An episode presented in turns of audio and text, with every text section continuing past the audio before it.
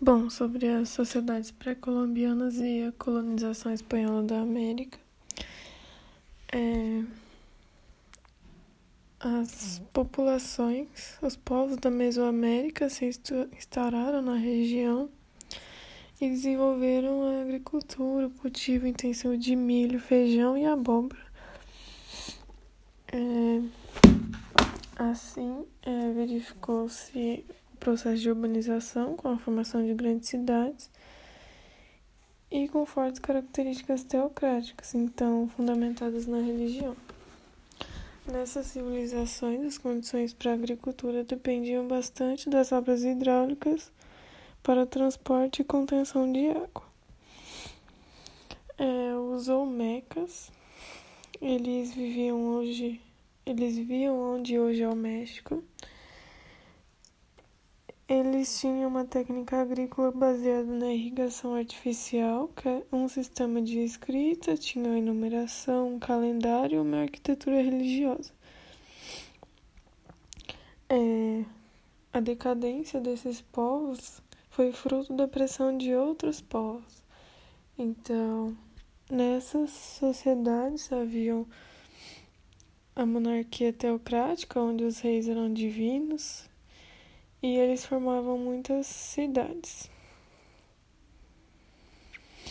É, após os Olmecas, havia também a civilização maia, que se desenvolveu na península de Yucatán. O império constituído pelos maias era formado por um conjunto de cidades-estados independentes, então eles não tinham um império, eles tinham várias cidades-estados. Então eles tinham uma elite hereditária de sacerdotes, militares. No campo é, do conhecimento, eles tiveram grandes contribuições da, da astronomia e a matemática, e eles tinham uma escrita bastante avançada. Então, eles utilizavam símbolos e figuras, e a decadência desses povos ocorreu por causa da seca, por causa da escassez de alimentos, que foi causada pelas secas, e por guerras. Os povos maias, eles desconheciam o ferro, então eles faziam suas ferramentas a partir da pedra, uma pedra que era bem, bem resistente. Dentro da sociedade maia também haviam os reis, guerreiros e comerciantes. Os astecas eles formaram um império que se estendeu do México até a Guatemala.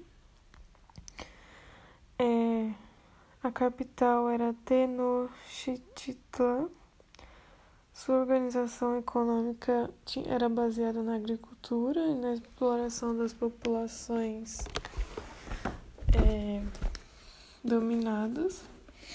Tinha um império unificado com capital, como já disse, que era Tenochtitlan. A estrutura social era rígida, tinham os chefes militares, sacerdotes, aristocratas, esses grupos eles dominavam os camponeses que viviam sob regime de servidão coletiva. E também tinha os, os escravos que normalmente eram prisioneiros de guerra. Então, as populações camponesas se organizaram em comunidades de aldeia. E para administrar essas aldeias e coletar tributos, a elite azteca contava com uma vasta burocracia de funcionários e de uma estrutura militar. Então, eles cobravam impostos de outros povos. Sobre os povos dos Andes, que é da América do Sul, é, com o cultivo sistemático do milho, é, houve a sedentarização e o surgimento de várias cidades-estado. Então, a maior dessas civilizações foi a Inca, que formaram um império e inventaram várias coisas na matemática e na astronomia e eles não tinham uma escrita. Então, é, eles ficaram na região do Peru e o poder político era o imperador. que era também autoridade religiosa, que era divino. Então o rei era divino naquela época. A sociedade inca era teocrática e piramidal. No topo tinha o soberano e sua, seus parentes.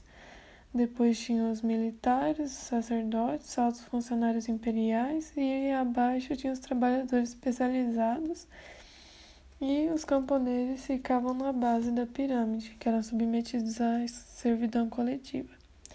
A terra era propriedade do imperador e era cultivada pelos camponeses, que eram sujeitos à mita, que é o trabalho forçado nas obras públicas. Os incas, eles não tinham uma escrita, como já disse, eles utilizavam apenas os pictogramas e ideogramas. É... Só que houve a decadência desse império depois de uma disputa provocada pela morte do imperador. Agora sobre a conquista espanhola. Então, Após os espanhóis chegarem à América, eles iniciaram o processo de ocupação do território. Eles impuseram sua religião e dominaram os povos nativos. Então, a resistência desse nativo desencadeou alguns massacres e eles escravizaram os nativos. Então, a fome, a subnutrição, sob condições de trabalho desumanas e as doenças como gripe, sarampo e varíola, dizimaram rapidamente aldeias inteiras. Então, nesse processo de conquistas espanholas, houve muito destaque dos astecas e dos incas. E quando os espanhóis chegaram aqui, por causa de uma série de lendas, os nativos confundiram os espanhóis com deuses. Então, esses espanhóis eles conseguiram alcançar a capital, que era Tenochtitlan, praticamente sem luta. Então, eles conquistaram a capital do império.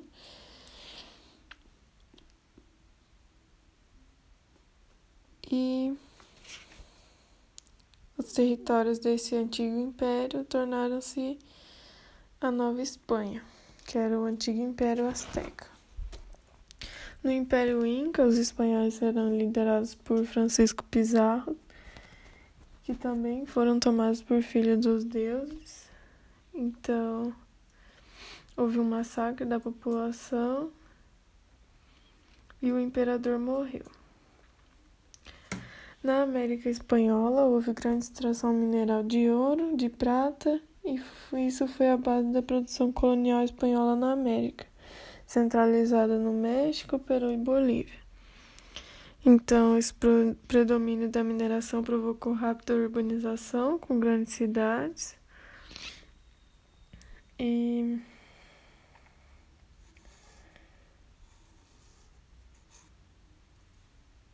é, estabeleceu-se o sistema de porto que havia, fazia transação comercial Houve também a exploração da mão de obra indígena, que constituiu o alicerce da produção colonial. A forma padrão de exploração indígena foi a encomenda, que consistia em usar o trabalho dos indígenas como pagamento pelos ensinamentos cristãos que recebiam dos encomendeiros, que eram os proprietários de terra. Então, essa sociedade colonial espanhola era rigidamente hierarquizada pelo critério étnico, que havia os brancos, mestiços, indígenas e negros. É, havia grande discriminação e houve miscigenação muito grande.